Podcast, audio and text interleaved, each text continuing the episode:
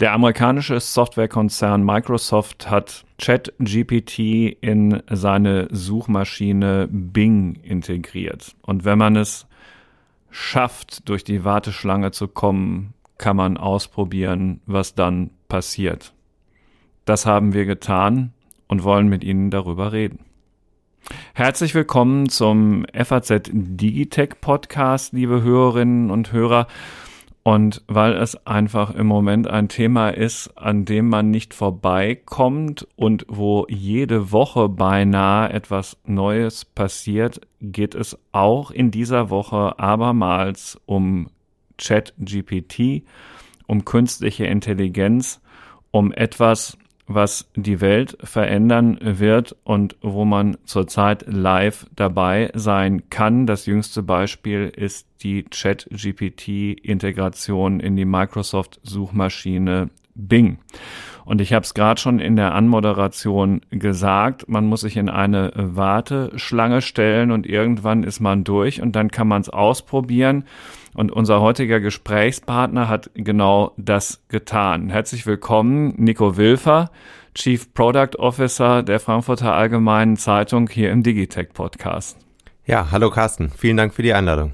Sehr gerne. Mein Name ist Carsten Knob. Ich bin einer der Herausgeber der FAZ. In dieser Woche sind wir hier entre nous, weil der Kollege Alexander Armbruster terminlich leider verhindert ist, obwohl der Alex ja hier eigentlich auch ein ganz großer KI-Fachmann ist. So, lieber Nico, am vergangenen Wochenende, wir sind hier ja in der großen FAZ Digitech Familie unterwegs, da kann man ruhig mal ein bisschen aus dem Nähkästchen plaudern. Am vergangenen Wochenende war ich in Hannover zu äh, Besuch bei meiner Schwiegermutter und irgendwann äh, am Sonntagmorgen nahm ich etwas müde mein Handy in die Hand und guckte, wer denn da so mir wieder E-Mails geschrieben hatte in der Nacht von Samstag auf Sonntag und ich fand eine E-Mail von dir. Und du hast dir die Nacht um die Ohren geschlagen am äh, vergangenen Wochenende wie du selbst geschrieben hast, hast du in der Bing-Warteschlange kampiert, um diese Integration von ChatGPT zu testen und du hast eine ganze Reihe von Beispielen geschickt, was da möglich ist und was da nicht möglich ist.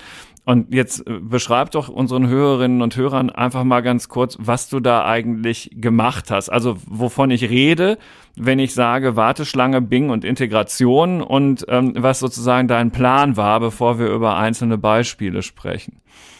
Ja, genau. Also ich glaube, die Mail war noch von vor 11 Uhr, also die Nacht um die Ohren äh, geschaut. Da kamen noch Antwortmails. Genau, da kamen dann auch noch Antwortmails in dem Verteiler. Ja. ja, also wir beschäftigen uns seit äh, Januar strukturiert auch mit dem Thema ChatGPT und ähnlicher Technologien und was sie sozusagen für den Journalismus, für unser Geschäftsmodell und für unsere Prozesse äh, bedeuten könnten. In dem Fall war es tatsächlich so, dass ich bemerkte, dass ich da oder eine Mail bekam, glaube ich, dass ich jetzt äh, nicht mehr in der Warteschlange warten muss, sondern Bing inklusive ähm, des Chatbots äh, verwenden kann. Und dann war ich natürlich gleich sehr gespannt, wie das aussieht. Wenn man damit spielt, fällt als erstes schon auf, dass es eine Weiterentwicklung von ChatGPT ist, so wie man es ja seit äh, Dezember testen kann. Und äh, das Frappierendste, gerade für uns, für unsere Branche, für unsere Profession, ist, dass einfach die Ergebnisse komplett zeitaktuell sind. Also Anders als bei ChatGPT ohne Bing, wo vor 2021 Schluss ist, ist es geht's da bis in die Gegenwart. Genau, du mhm. kannst äh, nach einer Meinung der Frankfurter Allgemeinen Zeitung zu einem aktuellen Thema fragen und die Zusammenfassung bezieht sich tatsächlich auf Texte, die am gleichen Tag im Zweifelsfall äh, eine Stunde in der Vergangenheit äh, lagen. Mhm. Das ist also sehr beeindruckend und der, der weitere Unterschied ist, dass Bing Quellenanzeigen äh, noch offenbart bei den Antworten. Auch das macht ja ChatGPT nicht. Auch das ist total hilfreich. Erstens, weil man dann natürlich weiterspringen kann, weitere Informationen bekommt. Zweitens, weil man natürlich auch immerhin noch besser nachprüfen kann, wie akkurat sind jetzt die Antworten, die da kommen. Ähm, ich habe jetzt gesehen, ich glaube, das war am Wochenende noch gar nicht der Fall, dass ähm, Bing inzwischen auch diesen Chat automatisch rechts neben den klassischen Suchergebnissen anbietet. Also ich hatte es zumindest am Anfang nur gesehen, dass es eine Umschaltoption ist. Und das macht es natürlich extrem mächtig, weil du eine Frage eingibst und du kriegst links die klassische Websuche und du kriegst rechts direkt den Chat. Und gerade das würde ja im Zweifelsfall, ähm, zumindest auf dem Desktop, nur da kann man es im Moment testen, die Art und Weise, wie Menschen mit Suchmaschinen umgehen, automatisch sehr stark verändern weil es natürlich häufig so ist, dass bei den Fragestellungen die Antwort, die ich rechts erhalte, äh, in diesem Chatfenster schon sehr, sehr gut ist. Hm. Für Bing ist das natürlich eine Riesenchance, weil sie im Wettbewerb mit, mit Google viel aufzuholen haben und vor allen Dingen auch sehr viel weniger zu verlieren haben, wenn bestimmte Dinge halt nicht akkurat sind, wo Google ja schon großen Wert drauf legt. Klar, ich weiß, bei der Präsentation der eigenen Google ähm, ChatGPT Konkurrenzsoftware in Paris ist einiges schiefgelaufen. Drumrum kommen die auch nicht, aber eigentlich ist der Markenkern von Google natürlich ein akkurates Suchergebnis, weshalb sich das Unternehmen vergleichsweise schwer damit tat. Und Microsoft hat viel zu gewinnen, hat Milliarden in ChatGPT investiert, auch um in andere Programme im Office-Paket und so weiter einzubauen, aber eben genau auch bei Bing weniger Schwierigkeiten, einfach mal das einzuschalten. So, und jetzt ist es eingeschaltet und du hast da mal so ein paar Fragen eingegeben in, in das ähm, Programm, die mit unserem Geschäft zu tun haben, mit dem Geschäft, mit, mit Nachrichten, mit Informationen. Und wahlweise ist das Ergebnis, was dabei rausgekommen ist, aus der Perspektive eines Medienhauses wie der FAZ jetzt entweder erschreckend oder aus der eines Nutzers hochinteressant. Ja, ich glaube, genau so kann man es äh, zusammenfassen. Ich habe äh, erstmal ganz simpel, äh, weil das natürlich ein Thema ist, das, das gerade zu Recht und logischerweise die Schlagzeilen dominiert, äh, einfach gefragt, wie ist die Lage im Erdbebengebiet in der Türkei. Da kam eine kleine Zusammenfassung, die ziemlich akkurat war, die ziemlich allgemein war und die auch mehrere weiterführende Links beinhaltete. Und das ist man, wenn man jetzt eine Weile mit ChatGPT äh, gespielt hat, ähm, dann ist man ja das schon irgendwie gewohnt. Äh, Anfang Dezember, als man neu damit spielte, da war man ja schon eher äh, sehr erstaunt, wie weitgehend das ist. Besonders interessant wird's dann aber, wenn man dann weitere Fragen stellt, weil natürlich dieser Chatbot das Kontextwissen hat und automatisch versteht, was will man da eigentlich wissen. Also in dem Fall habe ich als nächstes gefragt, ähm, und was sind die letzten Nachrichten oder was ist heute äh, gerade passiert mhm. und neu. Auch das war ziemlich akkurat. Und man kann sich dann auf einzelne Sätze auch beziehen. Das heißt, da war die Rede von Tumulten bei, bei, bei, bei der, der Rettung. Und äh, man kann dann einfach fragen, was waren das für Tumulte, warum gab es denn Tumulte? Und auch da kommt wieder eine relevante Antwort. In der Tat, ich habe mir das ausgedruckt, damit ich es hier für die Podcastaufnahme auch mal im Wortsinn zur Hand habe beeindruckend. Schon bei deiner ersten Frage, wie ist die Lage im Erdbebengebiet in der Türkei, kam als letzte Antwort, ähm, die Opfer erhalten Visa für Deutschland, um dort behandelt zu werden. Das habe ich dann am Montag im Fernsehen noch als neue Nachricht präsentiert bekommen und dachte so, das gibt's doch gar nicht. Ja, das äh, kam als erste Antwort aus, aus Bing schon am Samstagabend raus. Ja, und genau, was kommt heute Neues hinzu, dann wird es nochmal aktueller. Und das mit den Tumulten hat er dann ja auch wirklich aus dem Kontext verstanden. So. Und dann ist hier als Quelle, steht da unten drunter, ntv.de, zdf.de, süddeutsche.de, an anderen Stellen ist es tz.de, welt.de, fokus.de, hessenschau.de und so weiter. Äh, jetzt erstmal ganz grundsätzlich, wie kommt Bing da dran? An diese Texte? Also Bing verwendet da, und das sieht man dann auch in dem Interface des Chats, dass es dauert meistens ein bisschen. Das ist ein kleiner Unterschied zu der Nutzung von ChatGPT direkt. Und er sagt einem dann auch, suche nach, und dann hat er entsprechende relevante Keywords ähm, extrahiert aus der Frage äh, sucht also in seinem Suchindex und verwendet das dann innerhalb der KI sozusagen, um ein sinnvolles Ergebnis äh, zu pro produzieren. Das mhm. ist der Eindruck, den man, den man da bekommt. Und ähm, ich habe äh, in einem der Beispiele fragte ich dann nach der Haltung der Frankfurter Allgemeinen Zeitung zur Zinspolitik in der Europäischen Union.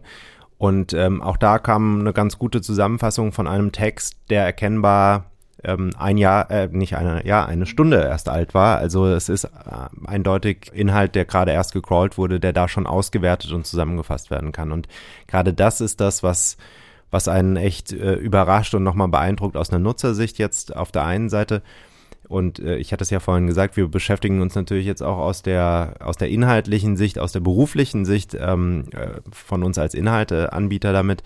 Da sieht man das natürlich etwas anders, weil das ist auf der einen Seite ist es technologisch beeindruckend und da sind dann auch Links auf die eigene Website ähm, enthalten.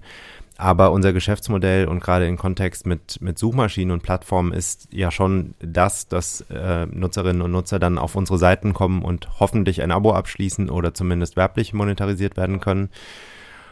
Und äh, da bekommt man eben den Eindruck, dass auf der einen Seite sicherlich dieser Konversationsmodus, den ich hier bewusst gewählt habe mit Bing, jetzt nicht der bequemste Weg ist manchmal, um, um Nachrichten zu konsumieren und, und gerade natürlich auch um, um tief informiert zu sein. Aber in vielen Fällen hilft es natürlich schon, wenn man eine ganz spezifische Frage zu einem aktuellen Nachrichtenthema hat, dass man dann ganz spezifisch danach fragt, statt auf einer Nachrichtenwebsite exemplarisch mehrere äh, Texte dazu zu lesen. Und ähm, das ist das ganz Interessante, was sich da eben dann jetzt auch anbahnt als Fragestellung für uns jetzt aus einer geschäftlichen Sicht.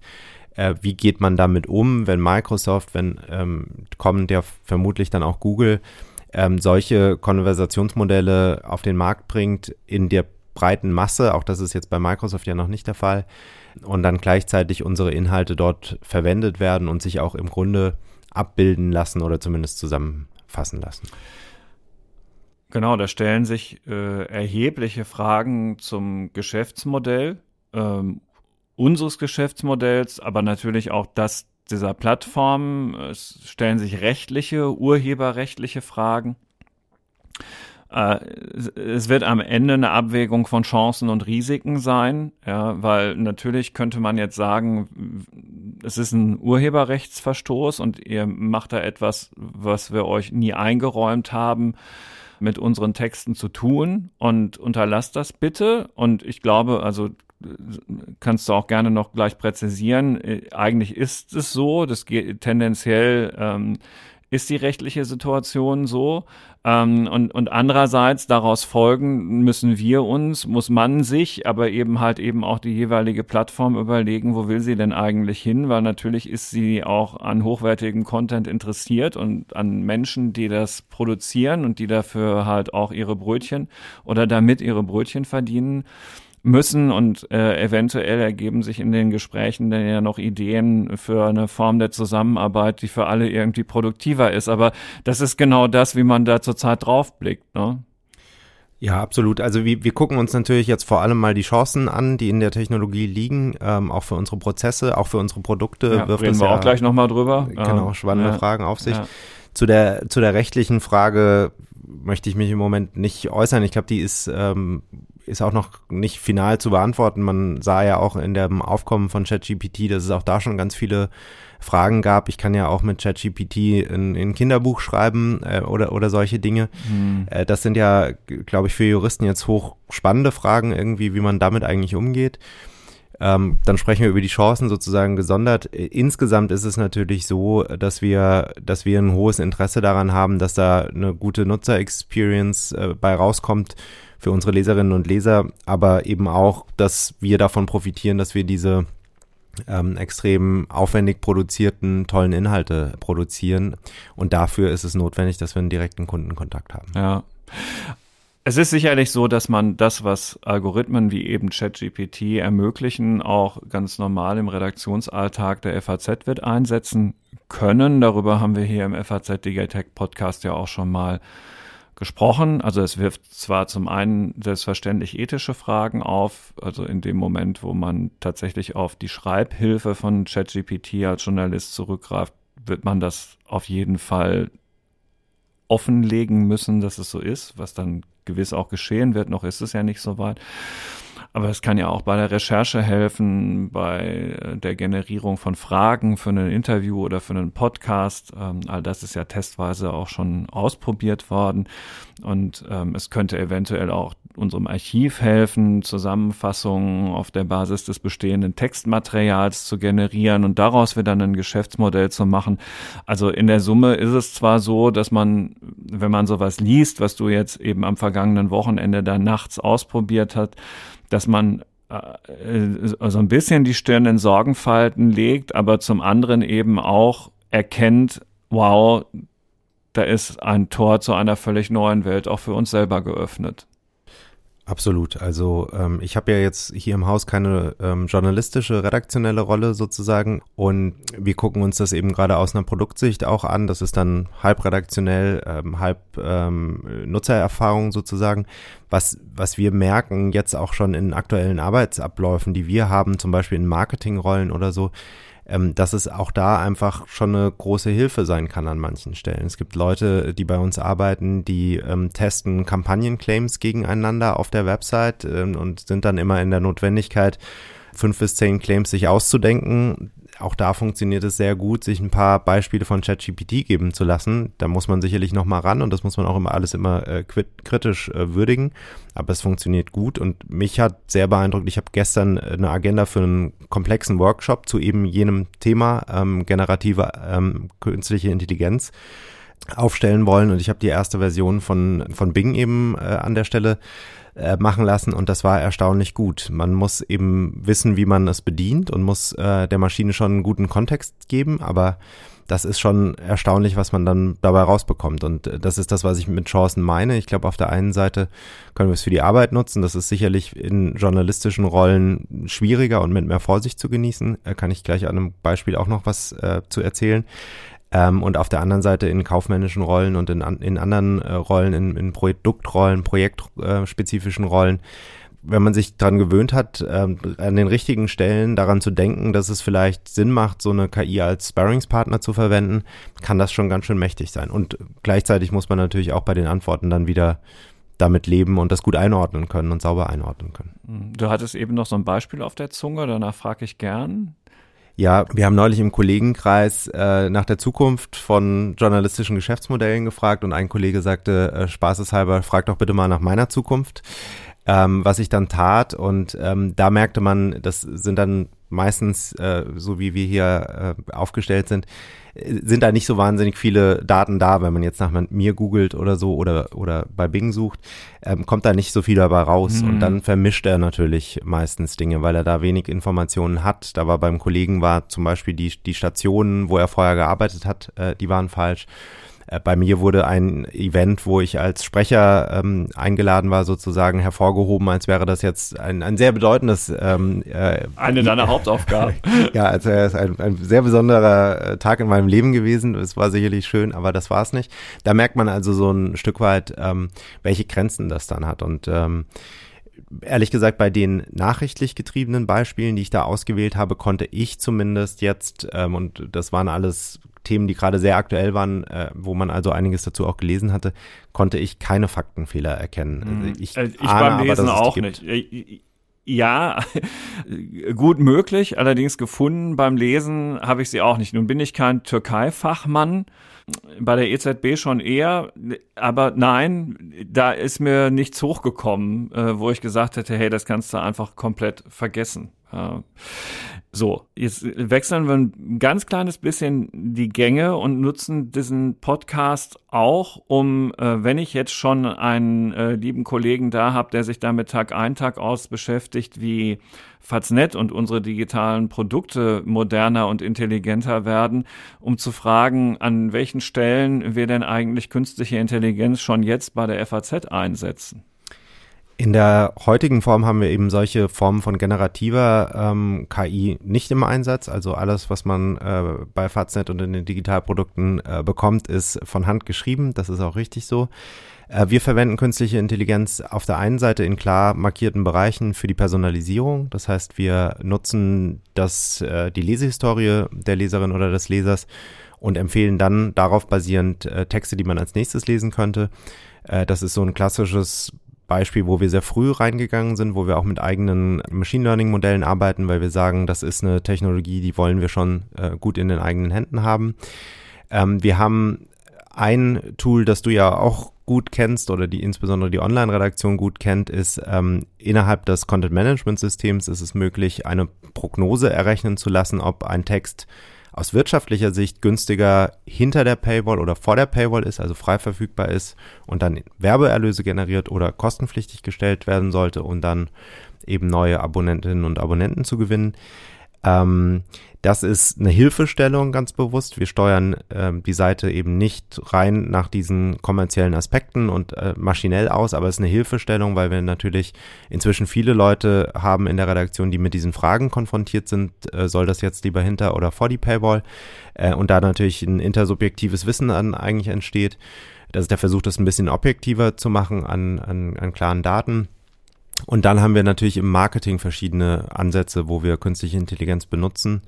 Zum Beispiel errechnen wir anhand von circa 50 Merkmalen einer Kundin oder eines Kunden, wie wahrscheinlich ist es, dass die Person bald kündigen wird und können dann auf dieser Basis entscheiden, gibt es da eine passende E-Mail, gibt es da einen ähm, Anruf bei der Person, ähm, wodurch wir auf der einen Seite effektiver Kündigungen vermeiden können und auf der anderen Seite auch mit dem Budget besser umgehen können, weil wenn wir wissen, der Nutzer hat eigentlich ein Nutzerverhalten, bei dem wir gar nicht so ein hohes Risiko haben, dass er uns jetzt äh, von der Stange geht, müssen wir ihn auch nicht anrufen und das spart dann äh, schon relevantes Geld. Äh, was ganz interessant ist, ist eine Thematik, an der wir jetzt arbeiten, ist, dass wir wirklich auch so ein, ähm, ja, vergleichbare Technologien, die diese Inhalte äh, verwerten, verwenden, um besser zu verstehen, ähm, rückblickend sozusagen, wie haltbar sind Nutzerinnen und Nutzer, wenn sie über bestimmte Artikel zu uns kamen und dann ähm, ein Abonnement abgeschlossen mhm. haben. Da wird dann also eine Mischung gemacht aus einem Textverständnis, welche Inhalte sind es, welche äh, Wörter kommen vor und wie funktioniert das nicht nur kurzfristig, sondern nachhaltig im Abo-Bestand. Weil was wir bisher sehr stark tun, ist, dass wir uns einmal einfach äh, ganz normal angucken, welche Texte führen zu wie viel Ab Abo-Abschlüssen. Ähm, was wir jetzt ähm, auch schon tun können, ist, dass wir wissen, wie nachhaltig ist das? Weil wir wissen ja alle, es gibt gewisse Texte, die funktionieren sehr gut, die will man einmal lesen, aber deswegen wird man im Zweifelsfall nicht Abonnent einer Marke. Und je besser wir verstehen, welche dieser Inhalte führen dazu, dass sie wirklich auch ähm, Leserinnen und Leser dazu bringen, langfristig bei uns zu bleiben, ist das natürlich auch eine Information, die wohl gut nutzen können. Du hast noch was vergessen sogar. Und zwar ähm, gibt es ja auch die Möglichkeit, dass Sie, wenn Sie bei uns äh, Kunde sind und die App nutzen oder irgendein anderes digitales Produkt, sich Texte vorlesen zu lassen. Und das Vorlesen von Texten, das macht bei uns jetzt äh, nicht Nico selbst oder sein ganzes Team sitzt da jetzt nicht äh, Tag ein, Tag aus und liest die FAZ vor, sondern das geht natürlich dann, wenn man äh, es ermöglicht, dass alle FAZ-Texte zur Verfügung stehen ähm, als Sprachausgabe, auch nur mit der Hilfe künstlicher Intelligenz. Genau, ja, genau. Das ist, äh, das ist ein Ansatz, den ich, den ich schnell in der Aufzählung vergesse, weil wir es schon relativ lang tun und weil es inzwischen auch ähm, ein übliches äh, Feature ja von, von vielen Nachrichtenseiten sind. Wir experimentieren da auch viel. Man kann sich auch Playlists zusammenstellen. Man kann seine Merkliste sich vorlesen lassen, so dass man sich im Büro Texte merkt und im Auto sie sich dann anhören kann.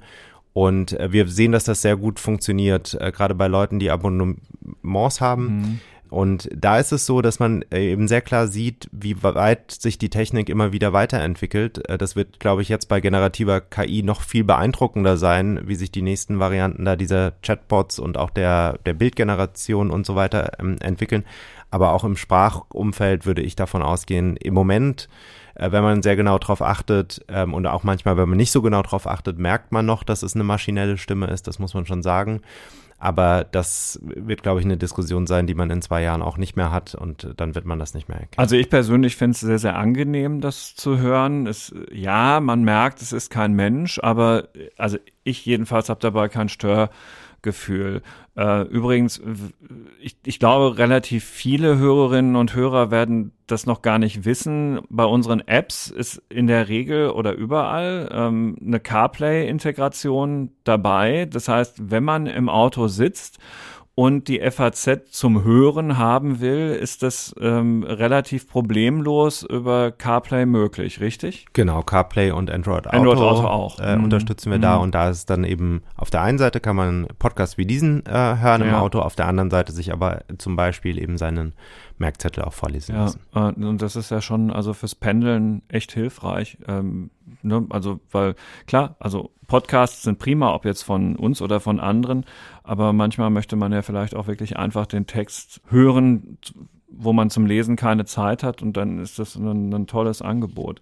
Äh, wir kommen schon ähm, zum langsam zum Ende der heutigen FAZ Digitech Podcast Folge. Dichten kann ChatGPT zusammen mit Bing auch, ne? Das hast du auch ausprobiert. Man kann davon sogar Gedichte schreiben lassen. Du musst jetzt gar nicht verraten, was du da eingegeben hast. Aber ich habe auch schon ähm, von einem Kollegen, einem lieben Kollegen eines Konkurrenzmediums gehört, dass er sich ähm, gute Nachtgeschichten für seinen dreijährigen Sohn davon erzeugen lässt und so. Also auch solche Sachen, du hast ganze Kinderbücher eben schon mal bei dem rechtlichen Thema erwähnt.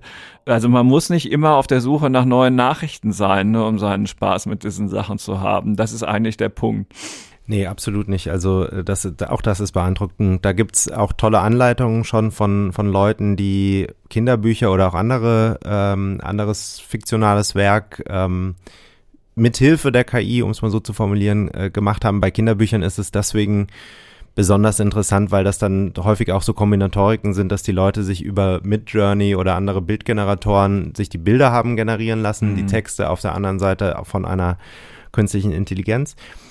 Man muss sagen, was man da äh, sehr stark merkt, ist natürlich, das ähm, funktioniert alles sehr auf Basis von statistischen Modellen. Das heißt, äh, ich würde mal behaupten, in der Kreativität ist das per se dadurch natürlich einigermaßen eingeschränkt. Ähm, äh, Gerade das Beispiel Kindergeschichten, auch das habe ich äh, schon, schon häufiger aus, ausprobiert. Das ist wirklich beeindruckend, weil man schon sieht, da, da gibt es semantische Klammern um den Text. Das ist wirklich, da kommen die Dinge ähm, schon nicht einfach, da wird nicht einfach eine Geschichte gesch geschrieben, sondern ein paar literarische Effekte äh, sind dann da schon eingebaut. Aber es ist jetzt auch nicht so, dass man denken würde, wow, das ist, da, da ist eine Kreativität, die einen umhaut. Aber ich denke, auch in, in dem Bereich äh, wird es wahrscheinlich auch so sein, dass es ein guter äh, Gesprächspartner manchmal ist, um, um Ideen zu erweitern oder nochmal in eine andere Richtung zu denken. Und äh, da kann man sich dann auch tatsächlich etwas tiefer drin verlieren, das stimmt. Und manchmal ist das ja auch schöner als in der nackten Nachricht in einer Welt, die ja so viel richtig schöne Nachrichten leider Gottes seit einiger Zeit schon gar nicht mehr produziert. Vielen Dank, lieber Nico, für deine Zeit. Ich weiß, das war heute alles zwischen Tür und Angel, umso mehr. Ähm, ich hoffe, dass Sie, liebe Hörerinnen und Hörer, ein bisschen Einblick bekommen haben, ja auch in unsere Werkstatt, mit was wir uns so befassen, wie das auch mit uns und unserem Geschäft in der digitalen Welt, die sich so schnell wandelt, weitergeht. Hm, ich bin mir nicht sicher, und ich sage es jetzt aber trotzdem, ob unsere FAZ Podcast Hörerumfrage schon beendet ist. Ähm, Genau, ich, äh, der, der Kevin, ähm, äh, der bei uns heute freundlicherweise hier vom Ton her begleitet, schüttelt schon heftig mit dem Kopf. Ähm, also wir packen in die Show Notes nochmal den Link zu unserer Umfrage rein und äh, wir würden uns sehr freuen, wenn Sie uns einfach, ja, gerne loben dürfen, aber eben auch negativ kritisieren, ähm, was ihnen gefällt oder nicht gefällt am FAZ Digitech Podcast. Es gibt auch spannende Sachen äh, zu gewinnen, ähm, mit denen man was anfangen kann und äh, wir werden davon lernen, versprochen. Ähm, Sie haben es vielleicht als äh, regelmäßige Digitech-Podcast-Hörer jetzt auch gemerkt. Heute sitzen wir im Studio, das klingt gleich viel besser. Es könnte ein Plan sein, das künftig häufiger zu machen. Manchmal entsteht es halt alles sehr ähm, zwischen Tür und Angel. Aber gut, ähm, das muss dem Inhalt ja nicht schaden. An der Audioqualität kann man immer arbeiten. Wenn Sie FAZ Digitech hören oder lesen wollen, empfehle ich Ihnen die FAZ Digitech App, die Sie in den App Stores zum Download finden. Da sind alle Podcasts drin, aber eben auch rund um die Uhr neueste Nachrichten aus der Technologie- und Mobilitätsbranche. Ihnen eine schöne Woche. Bis in acht Tagen. Vielen Dank fürs Dabeisein. Tschüss.